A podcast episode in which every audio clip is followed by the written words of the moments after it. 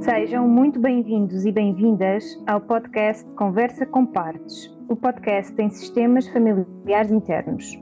Este episódio dedica-se novamente à conversa com e entre psicoterapeutas em língua portuguesa. Hoje estou na companhia de Ana Catarina Cunha e Isabel Ferreira, ambas psicólogas clínicas e psicoterapeutas, e que irão guiar estas conversas que esperemos que sejam inspiradoras.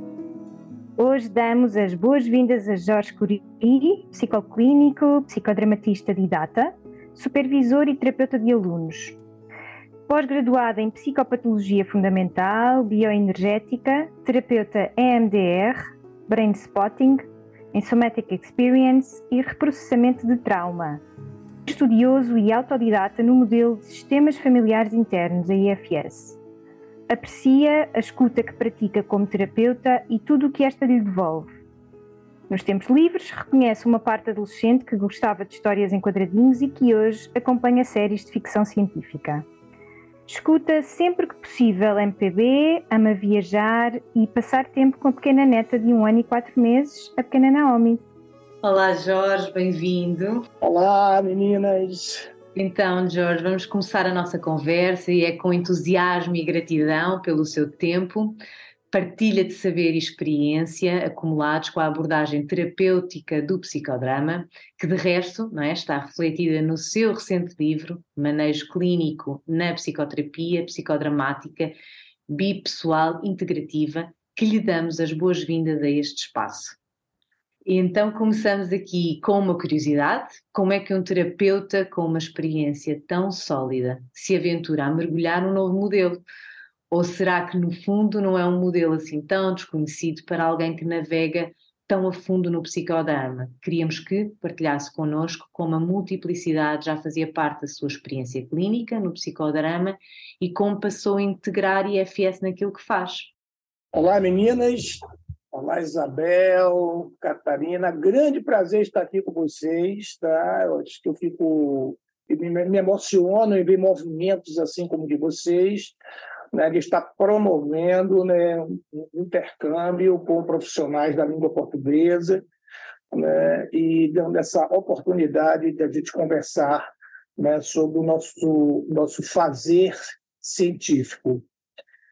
Essa pergunta é uma pergunta bem ampla, eu acho que eu poderia falar bastante sobre ela, né, mas eu poderia começar já dizendo por incrível que pareça, o meu primeiro processo terapêutico, e olha que foi há muitos anos atrás, porque eu não sou nenhuma criancinha, né? já tenho meus cabelos muito brancos, né? alguns anos aí neste, neste caminhar, foi com a análise transacional do Eric Berne, que é que já traz um pouco do modelo de partes. Né? Vocês conhecem muito bem o Eric Berne, quando ele trazia aquelas ideias né, do, do adulto, da criança, né, e, e, e, já, já trabalhava um pouco já essa ideia de partes. Fiz alguns tempos da terapia pessoal né, com um psiquiatra baiano, né, que eu sou aqui de Salvador, né, da Bahia, no Brasil, e, e foi meu primeiro contato já com essa visão da multiplicidade. Né? Agora, no psicodrama, o próprio Moreno, que é o criador do psicodrama, ele já trazia alguma ideia, né? não falava dentro do modelo, não era dentro desse modelo, mas ele trazia na sua concepção né, da construção do eu a ideia dos eus parciais. Olha que coisa interessante, né? A ideia do eu parcial, né, segundo Moreno, nessa sua construção, ele nós experimentamos três eus, né, até chegar a esse eu integral. Primeiro experimentamos o eu fisiológico, que é o que nós experimentamos na esfera do corpo. Depois, o que ele denominou do eu psicodramático, né, que é o que nós experimentamos como a psique, tá? e o eu social, que é o que experimentamos nas relações sociais. Todos esses três eus, no processo de construção gradativa, vai, isso aí eu estou falando de história de desenvolvimento, vai chegar um eu unificado, né? que é o eu integrado, que é o que ele denominou o eu ou o a mim. A mim. Né? Então, esse é já Moreno já trazia essas ideias né? na, no seu, na sua concepção, no seu construto. Dentro do, dos autores contemporâneos do psicodrama, a gente já escuta falar. O Vitor Dias, que é um psiquiatra, psicodramatista brasileiro, ele trazia a ideia né, de. Ele percebia na sua prática clínica a, a ideia de forças de divisão interna. Ele via na sua escuta que havia forças internas que se degladiavam. Né? Ele chamou isso de divisão interna. Né? E ele percebia o seguinte: quando isso era bem estruturado, essa divisão interna era bem estruturada, ela tinha. Olha que coisa, né? É bem parecido com a, com, com, a, com a ideia do IFS. Eles tinham quase como se fossem personalidades próprias. Né? E ele via isso. Né? Isso era o Vitor Dias. Fora o Vitor Dias, primeiro caso de Moreno que ele saiu, eu não sei se o quanto vocês conhecem do construto de psicodrama, do psicodrama, eu não sei o quanto vocês conhecem do, meninos, mas o psicodrama ele tem uma história bastante interessante, porque Moreno, quando começou a trabalhar com o psicodrama, ele não trabalhou com essa denominação de psicodrama, ele trabalhava com algo que chamávamos de teatro de improviso ou teatro de espontâneo, e nesse trabalho com o teatro de espontâneo e teatro improviso, o social, né, fazendo um contraponto a Freud, porque Freud, na época, já tinha uma penetração na Europa já praticamente sedimentada, é, o Moreno fazia um contraponto, porque Freud era referência, Enquanto Freud ficava nos trabalhos ali fechados, no enquadro terapêutico mais fechado, Moreno ia para as praças de Viena, Moreno ia fazer um trabalho muito mais aberto, muito mais social. Então, a natureza do psicodrama é social, é grupo. Essa é a natureza principal do, psicodrama. E Moreno começou, com seu grande laboratório empírico, a estudar dois fenômenos, que é o fenômeno da espontaneidade e da criatividade, que são, são fenômenos, na verdade, são três: espontaneidade, criatividade e o fenômeno télico. Espontaneidade e criatividade na dimensão individual e o fenômeno télico na dimensão social. Ele começava a fazer esses estudos neste laboratório empírico que era o teatro espontâneo ou teatro do improviso. Isso é algo muito interessante. E como foi que isso derivou do teatro do improviso, do teatro espontâneo para o teatro terapêutico e, posteriormente, o psicodrama? Isso foi simples, extremamente empírico. Ele tinha, Moreno, eles tinham um grupo de teatro de improviso que se reuniam semanalmente né, é, é, num local específico, era um pequeno teatro, não era bem um teatro, era um pequeno espaço que dava para umas 40 pessoas, mais ou menos, e nesse espaço, né, que ficava por idos de 1920, lá em Viena, eles faziam sistematicamente esses encontros. Esses encontros, onde ele trabalhava com o conceito de criaturgia e não dramaturgia. Criaturgia, o que, é isso? Eles criavam, não, eles não faziam uma reprodução de texto como teatro comum.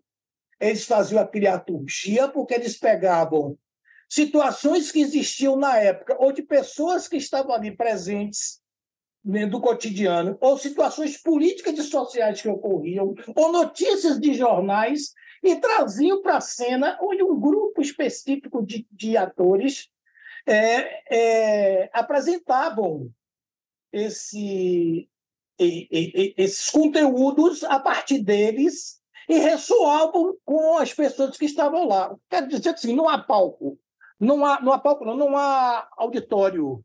Todos participam, todos estão presentes. E essa que é a caixa de ressonância grupal. Agora, veja só como nasceu a história. Nasceu a história e tem uma conexão com o IFS. É isso aqui que é muito interessante. No nascimento do psicodrama. Esse grupo de, esse grupo de teatro eram atores específicos, e tinha uma dessas atrizes, né, que Moreno gostava muito, que se denominava Bárbara. Bárbara era uma atriz principal, vamos chamar assim, E nas apresentações semanais, né, nesse espaço que eu falei, ela tinha uma atuação extraordinária, mas ela fazia especificamente papéis que Moreno colocava ela papéis de ingênua, de uma mulher romântica, em situações eróticas, da boazinha. Ela sempre jogava esses papéis quando o conteúdo que eles iam trabalhar requeria que esses papéis fossem apresentados. Bom, muito bem, interessante. Este tinha um, um, um, personagem muito interessante, que por acaso tinha o meu nome, que é George. George era um poeta e autor que frequentava sistematicamente esses encontros de Moreno. E ele se namorou de Bárbara. Os dois se apaixonaram e acabaram casando. Olha que coisa interessante. Muito bem, casaram, né? Ela, ela atriz e ele participante e, e também é, poeta. E em determinado momento, o George procura Moreno, depois de algum tempo de casado. Procura Moreno e ele completamente é, desequilibrado, desestruturado, dizendo para Moreno que Bárbara era uma criatura endemoniada. E ela era, no contexto da vida de casal, uma pessoa desaforada, que esmurrava ele em algumas situações onde ela, ela não concordava com determinadas coisas. Então, era uma mulher completamente desequilibrada. Moreno tomou um susto, porque ela sempre fez papéis de, de, de mulher é, boazinha, né? de, de mulher, daquela mulher é, maravilhosa. Tal. Pô, aí ele pediu ajuda para Moreno. Moreno, me ajude. Que é que eu faço senão meu casamento vai embora? Aí Moreno teve um insight, teve uma ideia e resolveu mudar a história. Observe, Moreno resolveu agora colocar a Bárbara nos papéis totalmente contrário ao que ela jogava, nos papéis onde o conteúdo requeria que ela fosse uma pessoa ruim, má, malvada, né? Bom, uma situação assim. E aí, terminado o dia, eles fizeram uma cena de representação de uma notícia onde uma prostituta, né, que atraía homens, né, numa rua uma rua até uma rua uma rua muito pobre lá, lá de Viena, ela foi agredida e assassinada, que é um negócio bem dramático do social que ocorreu naquela época. E eles fizeram essa cena e Bárbara foi representar a prostituta, mas ela representou o papel de uma forma tão perfeita, né? E o, o público ficou impressionado, porque só via ela com a com aqueles papéis da vozinha e tal, tal. Muito bem. vou resumir. Moreno começou, então, sistematicamente a colocar ela nesses papéis, e depois de algum tempo, o George foi para Moreno e disse: Moreno, o que foi que aconteceu? Ela mudou. É uma mulher maravilhosa agora. O que aconteceu? Que mágica foi essa que fez com que essa mulher se transformasse numa mulher boa, maravilhosa. Então, aí Moreno teve o primeiro insight, foi aí que foi um dos primeiros eventos que fez com que ele passasse do teatro de improviso para o teatro terapêutico ou psicodrama. Ele percebeu que ali tinha um personagem que ela tinha interno, um papel interno de, de, de, de Bárbara, ou seja, com esse foco, com esse foco de testar as várias partes, dar voz às várias partes internas que temos, não é? E, e, e Jorge, e, e, e, isso ser tão claro para si no seu trabalho, não é? E a FS integra perfeitamente esta linguagem. Exatamente, Isabel. Exatamente. Veja só, Moreno foi a primeira ação de Moreno, certo? Foi uma ação onde ele, ele, não, ele não decodificou nem traduziu da forma que nós estamos falando agora, como partes que afetavam o papel social né, de esposa de Bárbara. Mas nós hoje vimos claramente o que, que aconteceu ali. Ela conseguiu colocar em cena, ela reproduziu uma parte dela, não sei qual foi a razão histórica ou qual é a idade daquela parte que se manifestou né, dentro desse modelo do do IFS, mas teve uma oportunidade de se manifestar, não só no verbal, mas também no corporal. Aí vem né, a história da comunicação. Né? Por que, que a importância do psicodrama do corpo? Né? Exatamente isso aí já traz em si a ideia. Né? O verbo por si só é de uma incompletude muito grande. Eu precisaria do corpo, dessa expressão do corpo, para complementar né, o que está subjetivado né, na pessoa. Oh, Jorge, e nós vamos nos dedicar mesmo também a esse tema do corpo, porque acho que é muito importante nesta né, na forma de experienciar as partes. E ao ouvi-lo, estávamos aqui justamente a refletir que se calhar esta é muita da base do seu trabalho atual, é? toda esta formalização e todos estes conceitos também e práticas do psicodrama, em que aquilo que também queríamos perguntar é existe depois, depois do Jorge ter conhecido a IFS, existe este paralelismo, a forma de trabalhar para si ficou acrescentada, ficou diferente, como é que foi? Eu diria que eu pude dar nomes, denominar coisas que eu não denominava, né? Porque, porque nós temos o conceito no psicodrama de papéis internos, né? ou personagens. Alguns autores, em vez de falar de papéis internos, denominam personagens. E com a ideia do Schwartz, né, deste modelo de partes, foi fácil denominar e categorizar né, o que é o exilado. Claramente isso a gente consegue perceber. Né?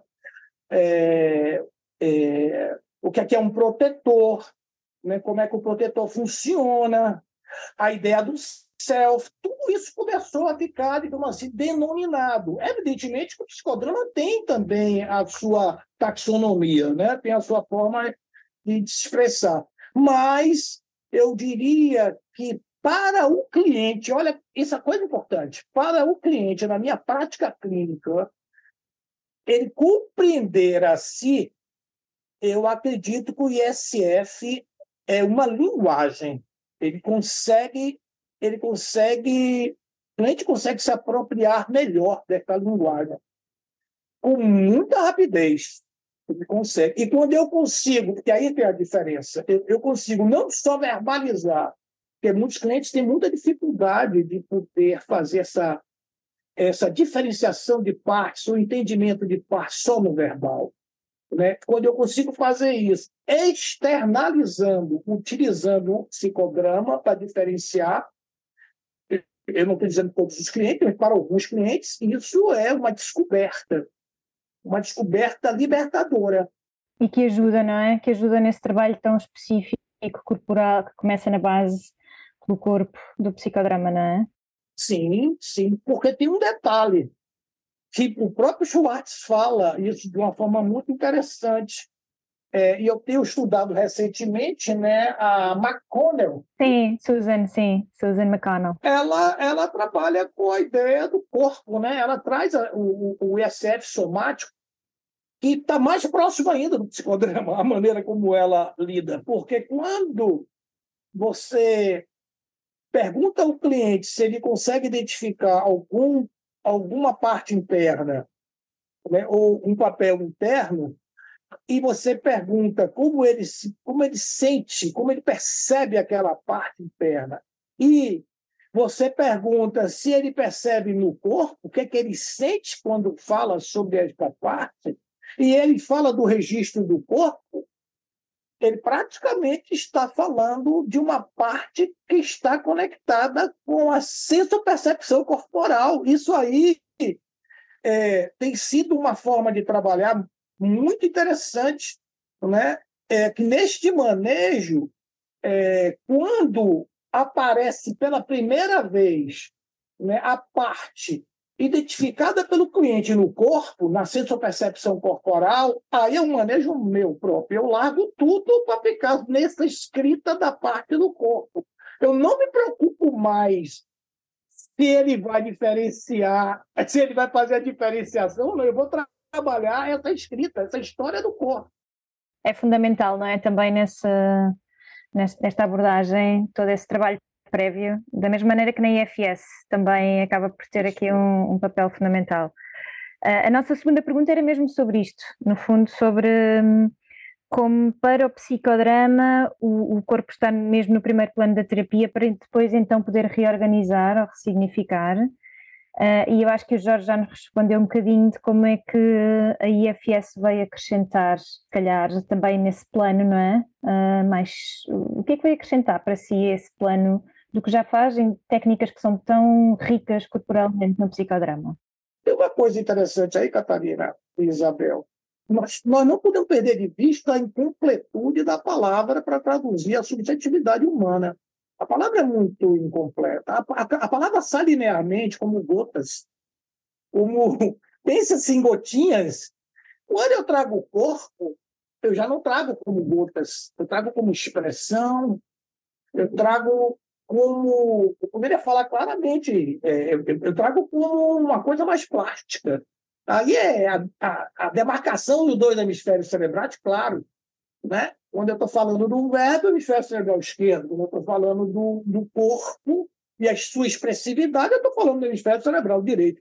Se eu consigo, no processo de comunicação, unir os dois, a, a, a, objetivação do subjetivado, do conteúdo subjetivado, é muito mais rica, é muito mais precisa. Né? Porque nós nos apropriamos dessa realidade de uma forma indireta. A gente nunca se apropria da realidade do cliente de uma forma direta. É sempre indireta. E, e além disso, quando, você, quando o cliente identifica no corpo, ao falar de partes, de sensações, de sensopercepções, ele está nos remetendo a quê? A uma hipótese de que há algo em nível pré-verbal, que está no registro do corpo, ou algo que está numa situação talvez, porque a gente não sabe ainda, traumática, né? podendo ser um trauma simples ou um trauma complexo. Então, observe, é, o, o, o, simples fato do, de há um registro, uma sensação corporal forte, pode remeter, pode abrir o canal, seu fio condutor, a, a, a questões muito anteriores. Né? Então, realmente, o corpo aí é que eu, que eu vejo que a, a força do psicodrama unindo com o ISF, quando eu junto essas duas coisas, a questão do corpo ela é imensa. Por exemplo, eu vou para uma cena no psicodrama, digamos, o cliente traz uma dificuldade. Uma dificuldade com o trabalho, uma dificuldade com o seu gerente, com o seu gestor. Isso é muito comum. Isso é comum demais.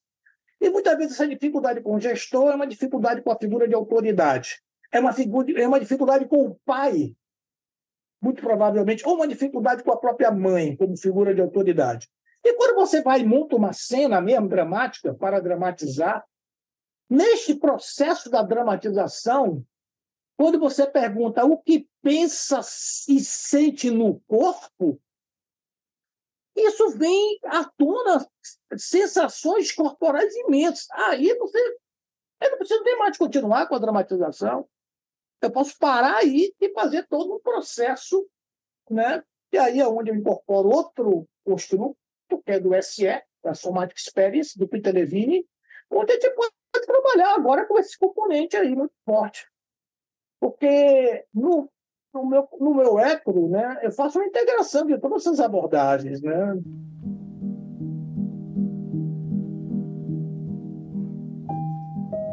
E, isso é visível e muito bem espelhado no seu livro, não é? Que também é o mote que nos trouxe aqui esta conversa, não é, Jorge? E eu até agarrava um bocadinho naquilo que você está a partilhar, que é tão importante, e avançava aqui para a terceira questão, até para tornarmos isto um bocadinho mais concreto, para ajudar a quem nos ouve a ter uma ideia mais clara do que é que é esta integração e do que é que o psicodrama traz em conjunto com o IFS, que é das várias técnicas psicodramáticas ilustradas e cuidadosamente apresentadas no seu livro, pedimos-lhe que fale de um ou dois exemplos que seja usado por si integração mais próxima com o modelo de IFS, de que forma e porquê. Talvez até pegar numa coisa muito prática, de um caso que tem já a saltar à sua mente um, nomeando exatamente o que, é que, o que é que acontece. O Schwartz já fala de uma técnica que é muito usada na Gestalt, que é a técnica da cadeira vazia.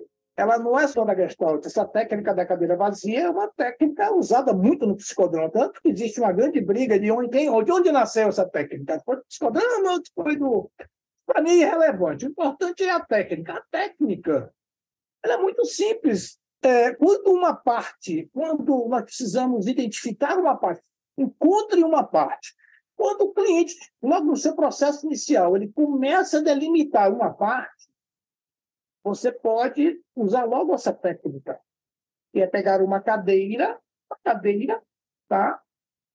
Se ele está sentado em um lugar, pegar uma outra cadeira, coloca em frente do cliente e pede para o cliente falar para a parte. Quando eu faço isso, eu começo um processo de diferenciação, que, na minha visão, na minha prática clínica, é o que há de mais difícil para os clientes, é este processo de diferenciação.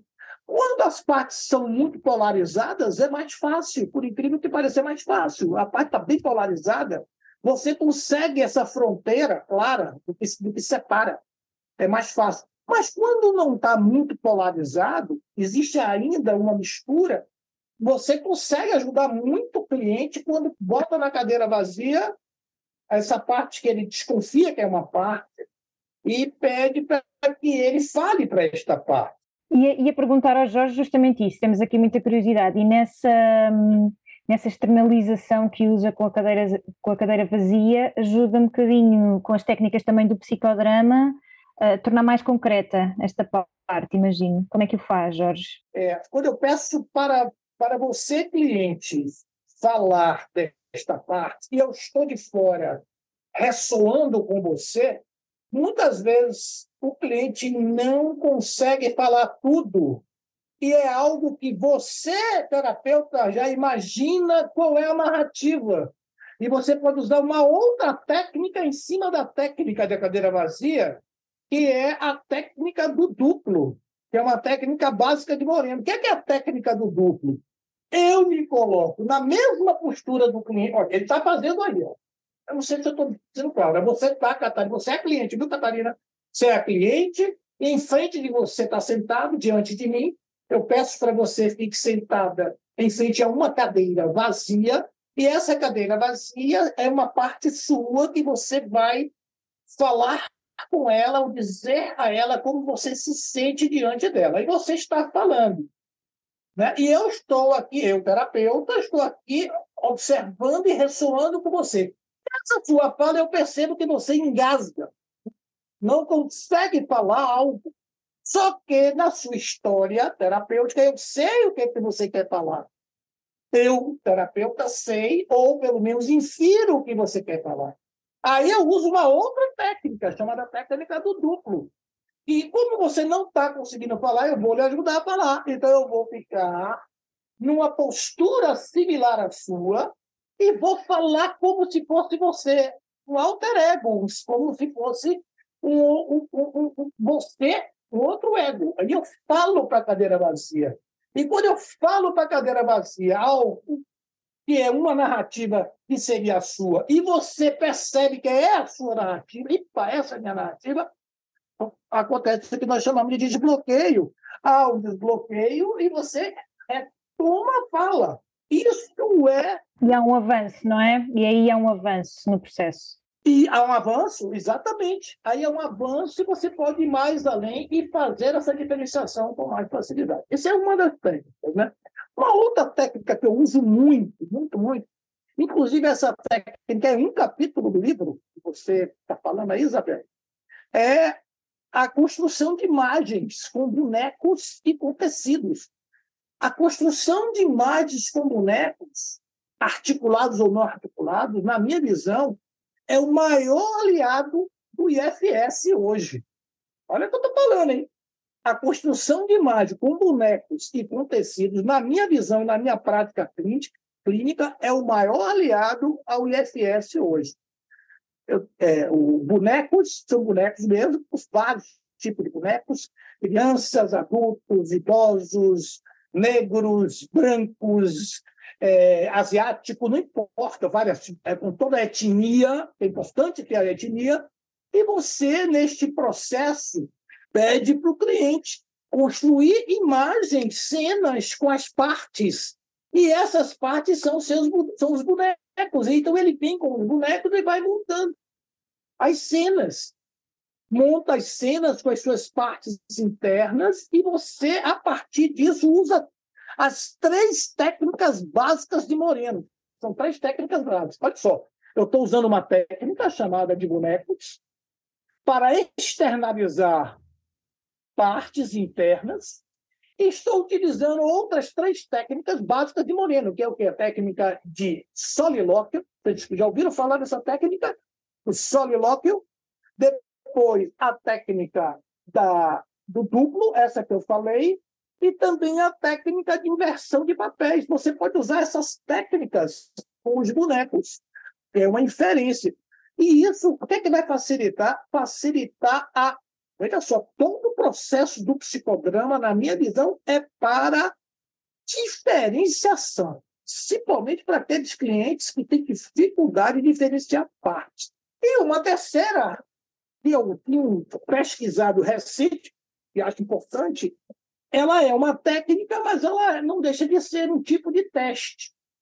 E é um índice de ativação de partes, o IAP. Você mapeia o índice de ativação de partes quando o cliente já está em processo, já é um cliente já mais avançado, onde ele já consegue identificar todos os as partes mais significativas dele e a partir daí você vai trabalhar com ele para buscar a harmonização. Ele não está harmonizado ainda, ele está identificado agora para buscar essa harmonização. E para que se eu possa deslocar essa energia para o self, né, eu faço um trabalho né, com essas partes no meu livro. Capítulo, Isabel, que eu falei contigo, acho que é o capítulo 6, tem um texto, tem este, tem este detalhado como é que a gente maneja e num caso mesmo real de um cliente, né, que tem, tinha cinco partes bem definidas, e a partir daí você faz o um mapeamento né, dessa ativação das partes. Como? Você mapeia frequência que cada uma dessas partes aparece, intensidade de como essas partes aparecem, tá? e também é, intensidade de ativação, né? e a força, vamos chamar assim, eu vou dizer, eu vou dizer a força da crença dessas partes. Porque quando você faz o mapeamento, você usa a técnica do solilóquio de crenças negativas das partes e mapeamos isso, né? Também usando essa a força dessas crenças. Por exemplo, nesse mesmo caso, ele identifica uma parte, esse cliente, que é um jovem, um jovem de 26 anos de idade, ele identifica uma parte que é depreciadora e, ao mesmo tempo, agressiva. E ele, o solilóquio desta parte é o que, que ele pensa, é como se o self falasse para ele, alguma coisa assim. E ele pensa assim: vai fazer merda de novo? Essa é a fala, né? A fala, o solilóquio desta parte. Vai fazer merda de novo? Né? Uma outra parte, né? um, um depressivo incapaz. É outra parte dele. Aí, qual seria o solilóquio de crença? Nada vai dar certo. Faço tudo errado. Eu quero morrer. Entende? Olha, olha só. É, quando o solilóquio chega para as partes, a força que tem. Aí você mede. Que força tem uma? Que força? Como é que você mede? É uma escala, uma escala Likert, onde você usa uma escala de 0 a 7, uma escala que usamos muito no EMDR, né? Não sei se vocês conhecem o MDR, a gente usa muito essa escala do MDR, do 0 a 7, onde 7 é que tem muita força. Né? A, a, essa fala tem força no aqui e agora. E o zero não tem força nenhuma. E aí ele vai lá, você ter uma ideia. E Jorge, só acrescentar aqui uma coisa importante que estava aqui a refletir e que também me ocorreu quando estávamos a ler uh, o seu livro, que é no fundo, isto vai um, levar a algo que em FS é absolutamente fundamental, que é nós percebermos a intenção das partes. Ou seja, ao perceber não é, essa força, a frequência, a intensidade, percebermos, tornar mais claro o que é que elas fazem pelo sistema, não é? O que é que elas fazem para garantir a sobrevivência, não é? A segurança do sistema. E até, se calhar, aproveitando este modo, Catarina, se quiseres avançar, até pegando aqui neste capítulo uh, uh, do livro, que esclarecer aqui a parte técnica. É a ideia de energia das partes, não vamos perder de vista a coisa da energia das partes. É mesmo é colher isso que você falou mesmo, Isabel, é com essa intenção. Aí é que você, digamos assim, converge bastante com o modelo de IFS há essa ampliação que ilustra muito bem e deixa muito claro e quase não é de fora e depois também um bocadinho mais uh, com consciência de porque é que o sistema e porque é que estas partes têm estes papéis e o que é que fazem pela pessoa, não é? Durante esse processo. Isso é muito claro. Sim, e isso faz-nos dar aqui um bocadinho um salto para também para outro capítulo do seu livro, uh, muito curioso, onde também mergulha um bocadinho sobre a filosofia contemporânea e sobre o desdobramento que a vida e a liberdade podem trazer ao homem, assim como a angústia, muitas das vezes essas escolhas nos trazem. E em jeito assim de provocação filosófica, gostávamos de saber, em especial, como psicodramatista que é, na sua, na sua experiência, não é? Uh, como é que é integrar um modelo IFS, que é um modelo de libertação, é um modelo de libertação de, de constrangimentos, muitos deles sociais, sabendo que no psicodrama também o grupo e o social são o que em parte também nos constrói e identifica, não é? Como é que é para si, com a preciosa ajuda destes modelos terapêuticos, ser o facilitador deste processo entre a liberdade individual, a autenticidade e a pertença grupal, a conexão que também tanto nos define? Essa pergunta complexa, difícil. Na verdade, eu usei no meu capítulo falar de filosofia sem ser filósofo, porque acredito que nenhum psicólogo pode, somente psicólogo clínico, pode adentrar no campo da psicologia sem ter um, um a priori filosófico por trás mínimo. Eu tenho que ter um a priori filosófico, senão fica difícil. E o meu a priori filosófico, né, que eu procuro trabalhar dentro da visão moreniana o existencialismo, né? Porque Moreno é existencial, não, não, eu não diria o existencialismo puro, né? Porque é, é, é bem difícil você trabalhar com a filosofia existencialista. Mas, e quando eu falo de libertação, eu conecto com a visão existencialista, principalmente com a visão sartriana. Né? Isso que, que é importante colocar aqui. O que, é que eu vejo? Eu vejo que o ISF ele é um modelo de libertação de constrangimento se eu dou uma visada micro.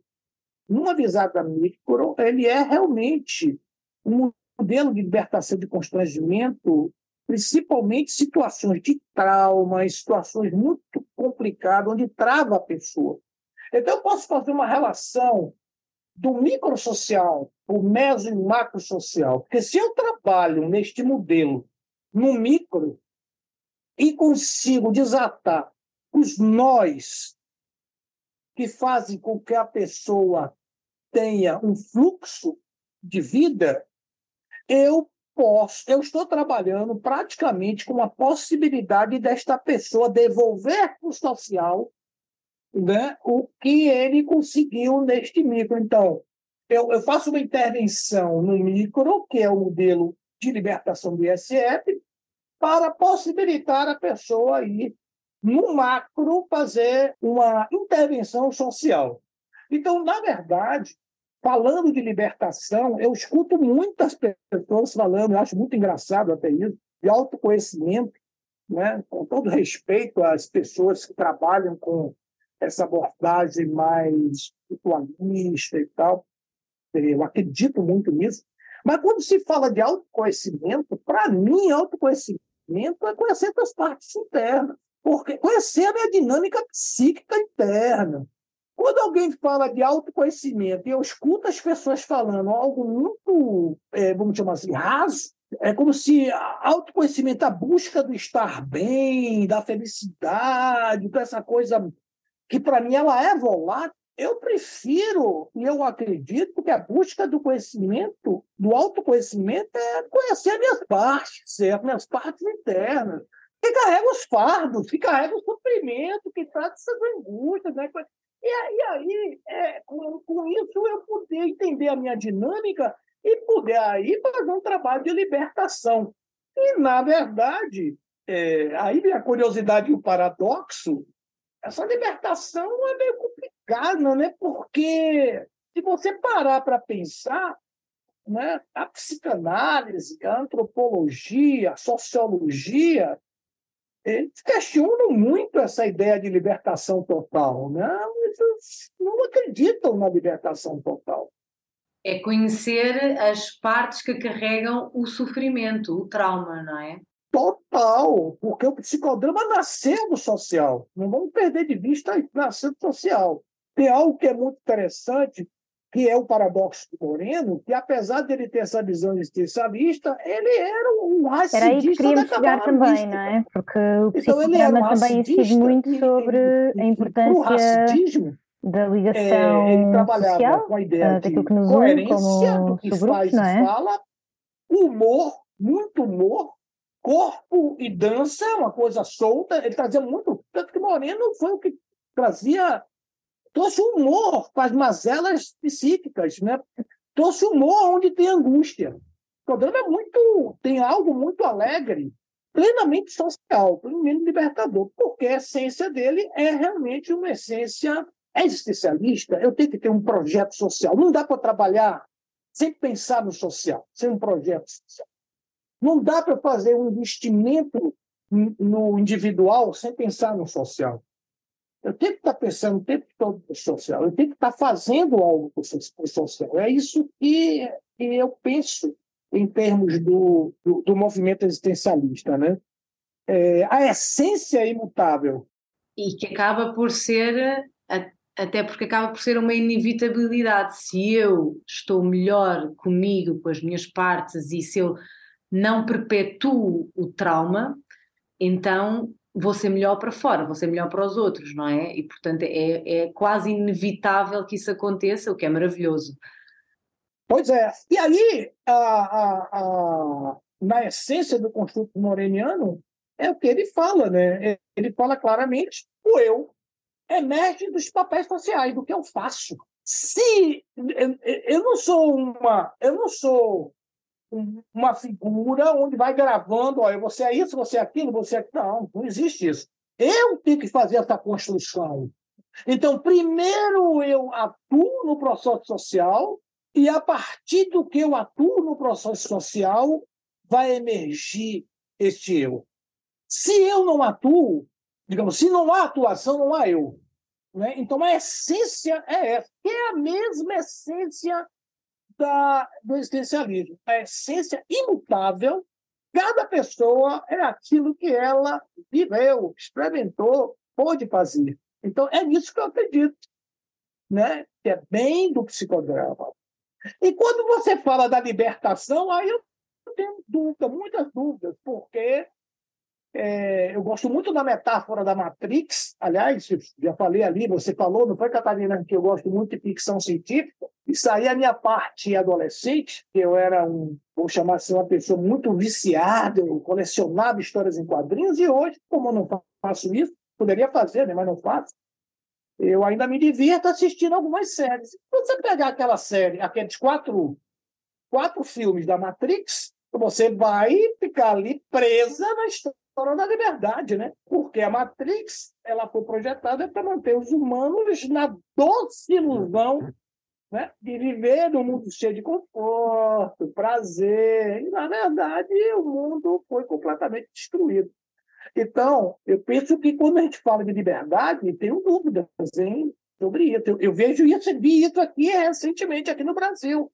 Nós vivemos aqui no Brasil hoje uma fase terrível Passamos quatro anos com o presidente passado, né, onde assustador o número de pessoas é, que acompanharam o, o presidente Bolsonaro, praticamente numa ideologia fascista e numa ideologia que, que me assusta, porque eu não tenho nenhum problema em fazer um debate sobre esquerda, direita ou de, de, de, de pensamentos políticos. Agora, quando eu vou para o extremismo, para algo que é de uma ordem fascista, onde a fala dele foi uma fala racista, uma fala homofóbica, uma fala é, completamente é ameaçadora e então, Isso, isso, me, isso me frustra quando eu vejo pessoas, amigas, pessoas que eu amo, que pensam igual.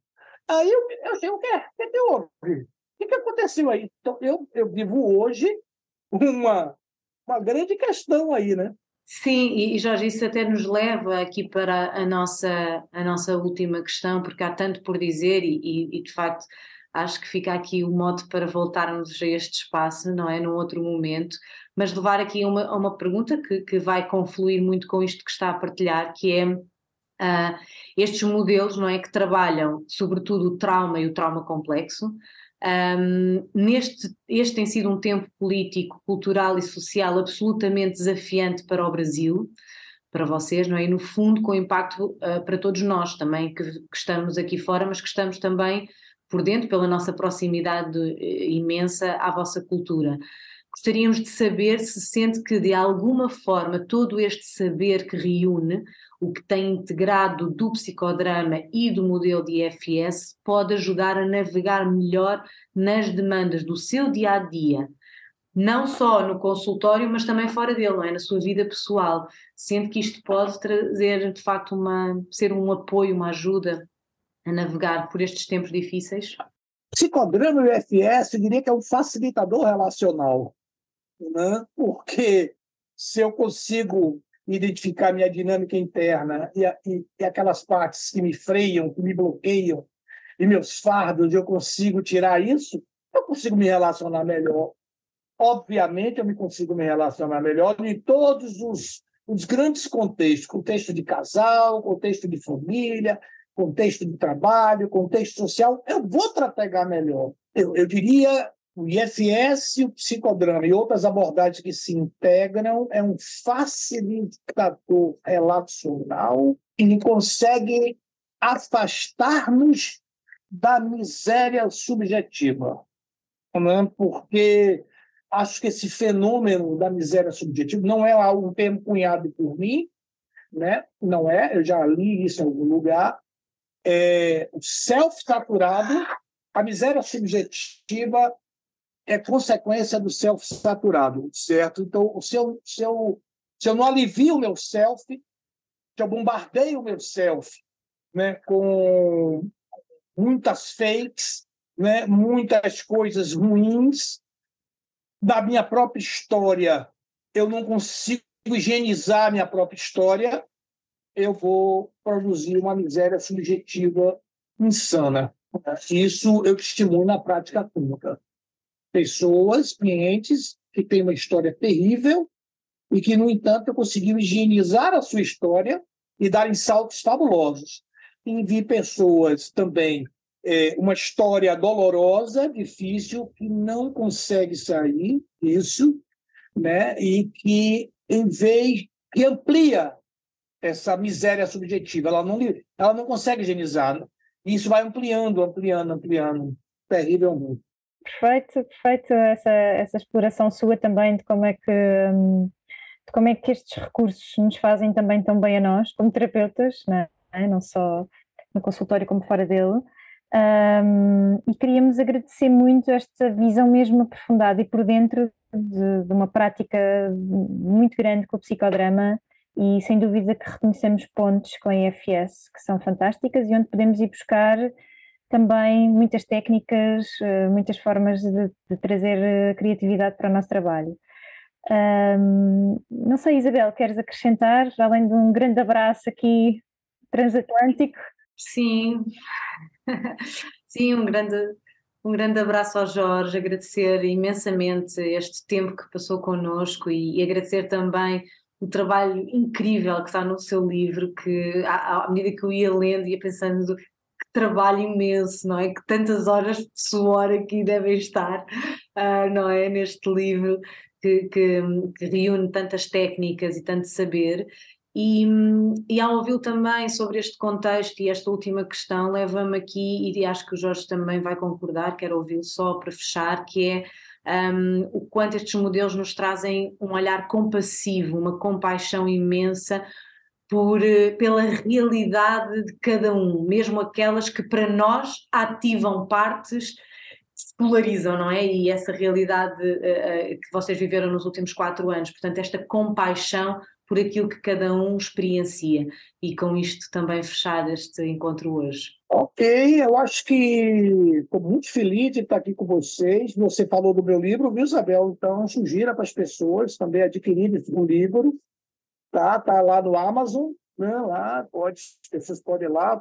Está em língua portuguesa, então meus colegas portugueses podem ler, podem trocar também comigo, não tem nenhum problema. Lá tem Deus contar. Foi muito prazer mesmo. Estou muito feliz aqui de estar com vocês, tá bom? Maravilhoso. Até breve, Jorge. Até breve. Muito obrigada. Até breve.